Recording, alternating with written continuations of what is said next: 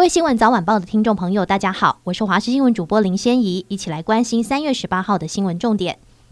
今天受到微弱的东北季风影响，北海岸东半部跟大台北东侧云量增加，偶有局部短暂雨的几率。北台湾稍微转凉，中南部影响不大。各地气温：北部十五到二十一度，中部十六到二十九度，南部十六到三十一度，东部十五到三十度。明天周日仍然受到微弱东北季风影响，东半部偶有局部短暂雨。到了明天晚上跟下周一清晨，北方有云系接近，桃园以北也偶有零星飘雨的几率。不过明天北台湾气温稍微回升，中南部还是晴时多云。日夜温差大的天气。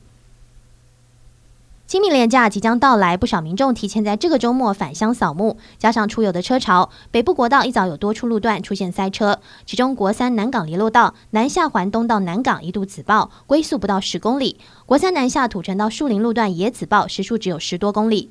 为了鼓励民众分流扫墓，今天开始连续两个周末，国道通行费推出单一费率打七折优惠。高公局预测，今天国道将有七大容易塞车路段，恐怕要到下午过后才会疏解。位在桃园市八德区富荣街的大南变电站，昨天晚间十点二十三分发生火警。八德消防分队获报后，出动四辆消防车、十名消防人员到场抢救。起火地点在一楼，初估燃烧面积大约三十平方公尺。幸好昨天晚上十一点零八分，火势就获得控制。至于起火原因，仍有待调查。台电表示，火灾发生时造成了六千四百七十六用户停电，幸好一分钟后就先行转恢复供电。国际刑事法院今天稍早以俄国非法将乌克兰儿童迁移出境为由，对普丁发布逮捕令。克里姆林宫发言人佩斯科夫表示，俄罗斯和其他一些国家一样，不承认这座法院的管辖权，所以从法律观点来看，这座法院的决定无效。俄罗斯并不是国际刑事法院罗马规约的缔约国。俄罗斯外交部发言人沙卡洛娃也说，国际刑事法院的决定对俄罗斯毫无意义。美国总统拜登则说，国际刑事法院基于普丁涉嫌犯下战争罪的控诉而发布逮捕令，这个决定合情合理。外交部十七号举办一百一十二年新春联欢晚会，包含总统蔡英文、外交部长吴钊燮夫妇以及各国驻台使节及配偶接受邀出席。近日寻求与中国建交的洪都拉斯驻台代表则没有出席。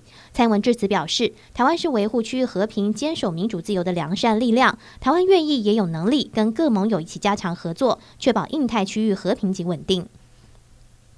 台湾羽球一姐戴静在全英羽球公开赛女单八强赛以二十一比十二、二十一比十一横扫中国好手何冰娇，距离挑战赛史第四冠又前进一步。四强赛将遭遇到韩国选手安喜莹，戴静也是这一次唯一闯进八强的台湾选手。